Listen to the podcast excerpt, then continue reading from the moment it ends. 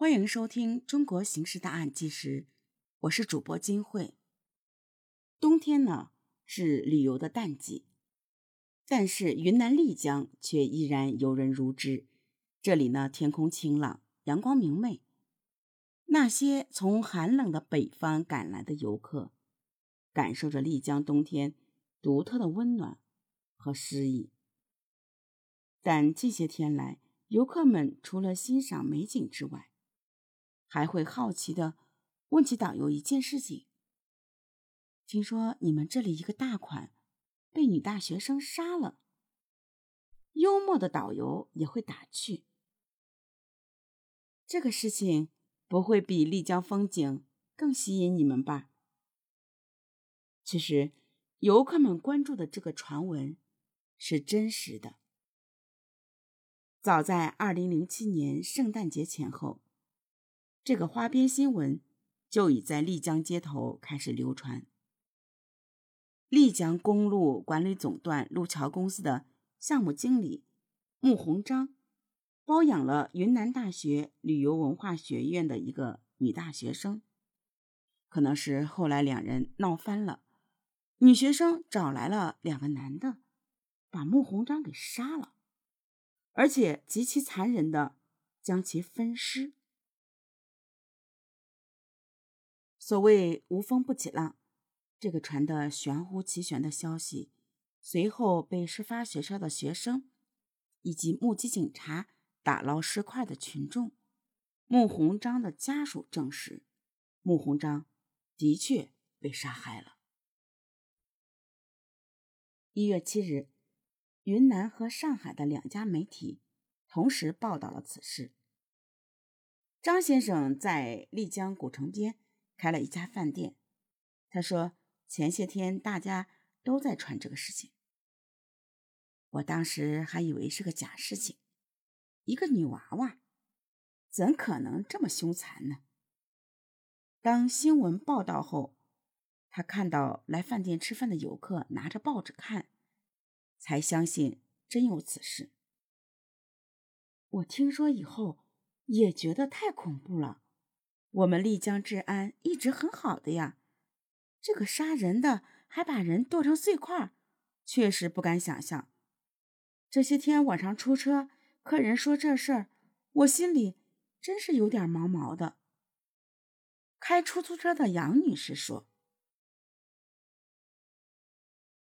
丽江是一座著名的旅游城市，近年来名扬海内外，有关此地的负面新闻。”都会被特别关注。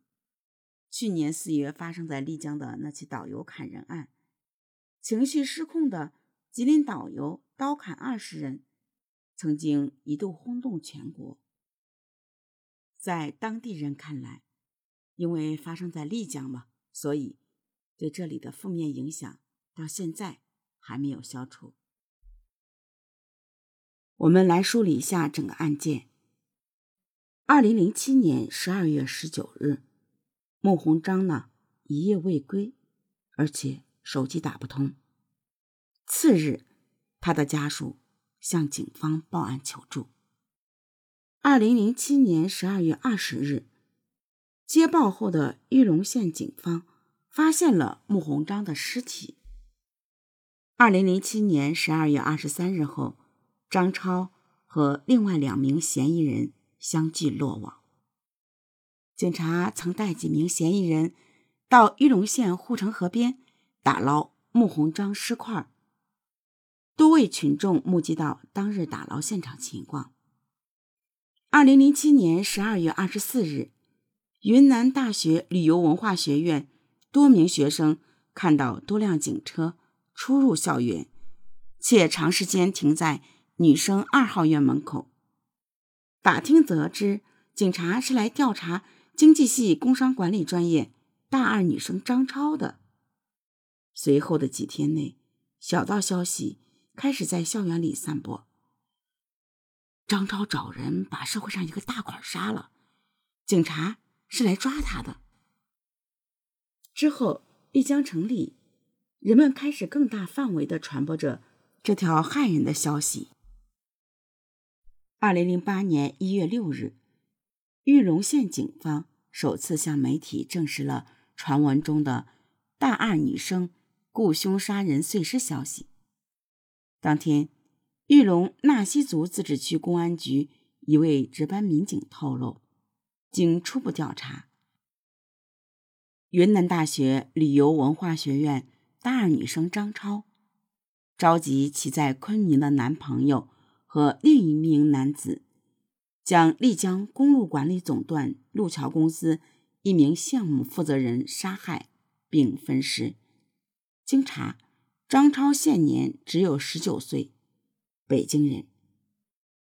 在丽江当地的一位知情人看来，案发和破案过程既简单呢又复杂。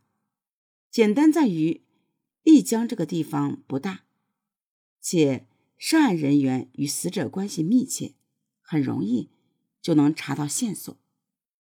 复杂在于控制嫌疑人后，要寻找那些被到处扔弃的尸块，以及查清涉案人员和死者之间错综复杂的关系，才能保证证据链的完整。当天，玉龙县公安局相关领导均不在。政工科一名干警称。领导到丽江市内去开会了。他说：“这个案子是玉龙县公安局二零零三年设立以来碰到的性质最恶劣、手段最残忍的杀人碎尸案。据可靠消息，目前关于此案的初步定性是抢劫杀人案。涉案的三人已被刑拘，分别是女大学生张超、张超的男朋友。”和另一位男子，他们于十二月十九日晚将穆鸿章杀害、分尸、抛尸块，并抢劫了穆鸿章身上的现金和银行卡。作案后，三人用穆鸿章的银行卡到丽江本地银行取出四万元。警方呢，正是通过这次取钱的过程将他们锁定，随后。抓获归案，整个破案过程不到四十八个小时。据知情人透露，被抓获后，在他们交代的犯罪细节中，两名杀手控制并抢劫了穆鸿章后，曾向张超建议：“既然拿到了钱，就不要他命了吧。”但张超坚持必须杀掉穆鸿章。交代完案情后，张超曾向警方求情：“如果判死刑，可不可以注射执行？”在同学眼里呢，张超追求时尚，很会打扮。这名十九岁的来自北京的女孩，面容清秀，身材匀称，平时出入校园衣着时髦，和同学们的关系。还算融洽，不过学习不太好，漫不经心的样子。据媒体报道，张超的一个同班同学在案发后曾介绍，像许多来丽江旅游的游客一样，张超来到丽江上学后，也喜欢跳舞和泡酒吧，经常出入娱乐场所。一名知情的同学透露，大约半年前。在丽江一家消费水平很高的 KTV，张超认识了穆鸿章，不久即被穆鸿章包养。另一知情女生说，穆鸿章对张超很好，平常那个老板一个月会在他银行卡上存三万多块钱呢。而传言的另一个版本，则加重了故事的戏剧性。除了那个老板。张超还有个男朋友。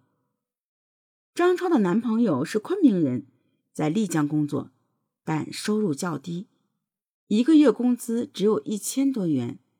为此，张超将从穆鸿章那里拿到的钱交给男朋友花。